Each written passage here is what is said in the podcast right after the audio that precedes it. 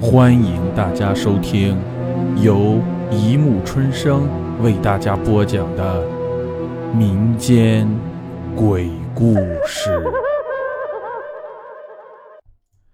第一百零三集：杜里树前听鬼。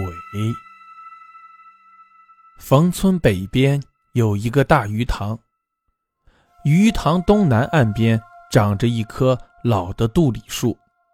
据村里人说，在还没有鱼塘时就有这树了，而鱼塘也已有百年多的历史了。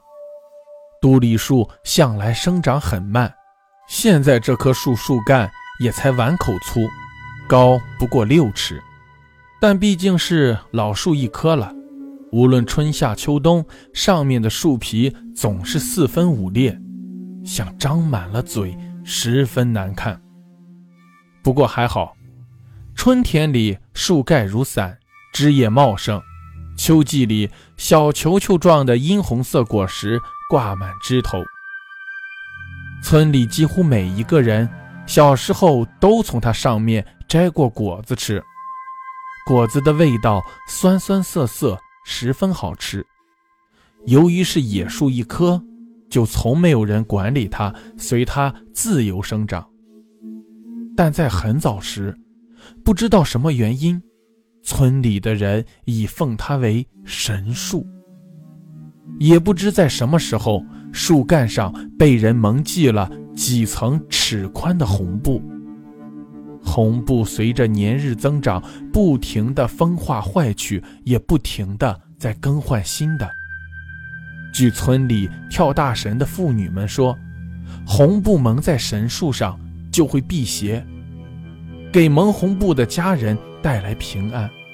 还说他们是把红布蒙在了树神眼上，免得神眼在白日里受日光刺照而伤了树神，也免得夜间人往树前经过时被树神看到，而给他带来邪气。因为树神最讨厌夜里见人，而树眼被蒙上红布。就万事大吉了。几乎每到天黑之前，村里总有一些遇到不顺心事的妇女们来到这棵杜里树下，往树上蒙系一块红布，然后又在树下燃三炷香，再跪拜几下，求个平安而回。有一个人也是冯村的人，村里人都认识他，叫陈顺。现在。已有五十多岁。据说，在他二十多岁那年，八月十三日傍晚，陈顺要去东陵村对象家送节礼。每逢过节嘛，凡是定了亲的孩子，都要往对方家里送些礼物的，这是我们中国人的老传统。过着中秋节，当然不能不送。他与对象已说成两年了，说今年底就办婚事。再送这一年节礼，也就到头了。这天傍晚，陈顺手拎着娘给亲自买的二斤猪肉，就步行往东陵村去。那时候的农村往对象家送节礼，一般都是送几斤蔬菜或者是几斤水果，能割上两斤肉，就够有条件的了。而他不得不步行去，因为当时。全村就只有一辆半旧的二八型自行车，还在村支书家。陈顺从家里出来时，天就发黑了。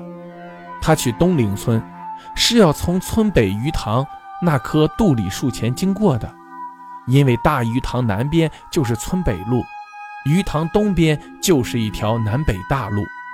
这路往北穿过田地，直通北陵村，而挨着鱼塘。这东路正中间，往东分出一条篱笆长的小道来，穿过田地，便直通到东陵村。这也是往东陵村走的唯一一条路。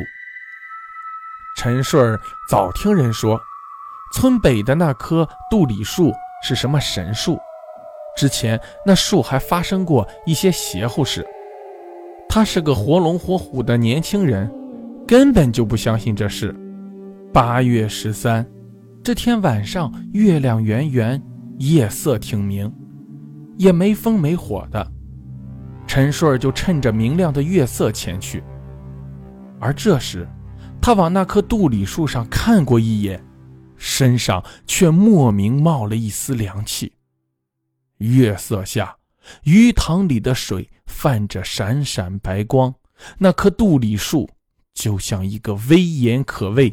岿然不动的老怪物，守在堤岸上。树上的那一层层厚厚的红布显得特别醒目，给人一种神神秘秘的感觉。陈顺忙转过头不看，加快脚步。很快，他就走上了鱼塘东边的大路。不一会儿，走到路中间，他向东一拐。就上了往东林村走的那间田间小道。他在这条小道上走了十几步时，却发生了十分奇怪的事。本来月色如练，夜色明亮，小道两旁田地里生长的玉米高杆清晰可见，而这会儿夜色一下子便暗下来，天上的月亮不见了。两旁田地里的玉米杆子也模糊不清了，看上去就像一排排瘦细身材的岿然不动的黑色幽灵。而路前面的老远处，好像飘荡着一团团白雾。骤然发生这样的状况，陈顺整个人猛地哆嗦了一下，就感觉到有一股阴阴的冷气直袭全身。他害怕极了，只想赶快往前走，赶快走到村里。但走到这条路将近一半的时候，他突然停住了脚步，不敢再往前走了。他看到前面几十步处，小路北边出现了一座小房子。小房子是用草或木头建盖的，他看不清楚，但他可以看到。这小房子南墙有一个关着的小门和一扇窗户，窗户好像是用一层白纸糊的，没有铃子。从窗户上看去，里面亮亮的，好像亮着蜡烛。陈顺心想：前几天他刚走过了这条路，从来没见过这房子，怎么这时候出现了一座房子？不行，自己干脆回去吧。可扭头一看，来路也不见了，除了黑暗还是黑暗。思前想后，他迈动一双已经发了软的腿，哆哆嗦嗦、颤颤抖抖地向前走去，生怕惊动了小房里的人或是其他东西。往前走时，他眼睛直盯着小房的窗户。在走过小房时，他透过那明亮的纸窗，看到里面晃动着两三个黑影子，从里面还传出了响亮的说话的声音，好像是打骂、哭泣的声音。他的人由于是处于一种极度的恐惧之下，里面的人说了什么，他也没听清。当他一走过那间小房，陈顺稍微停了一下，轻轻地舒了口气，接着就撒开大步，发疯地向前跑去。不大一会儿，他就跑到了前面的白雾处。一到白雾处，他的人整个顿时傻了。只见前面的小路已被一条南北的大河给横断，那白雾正是从河水上发起。河上白雾腾腾，根本看不到河对面的情景。怎么会有河挡住路呢？没办法，他只能往回走去，不再去对象家了。当他回到那座小房子跟前时，他从明亮的窗户纸上看到有两个大黑影不停地挥舞着手臂，正向着另一个黑影的身上狠命地打去。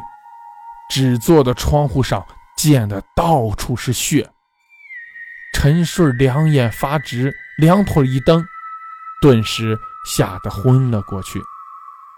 一晚上没见回来人的陈顺家人，第二天才在外面找到了陈顺。不知为什么，陈顺昏倒在地，在村子的南面几十里外的地方。好了，故事播讲完了，欢迎大家评论、转发、关注，谢谢收听。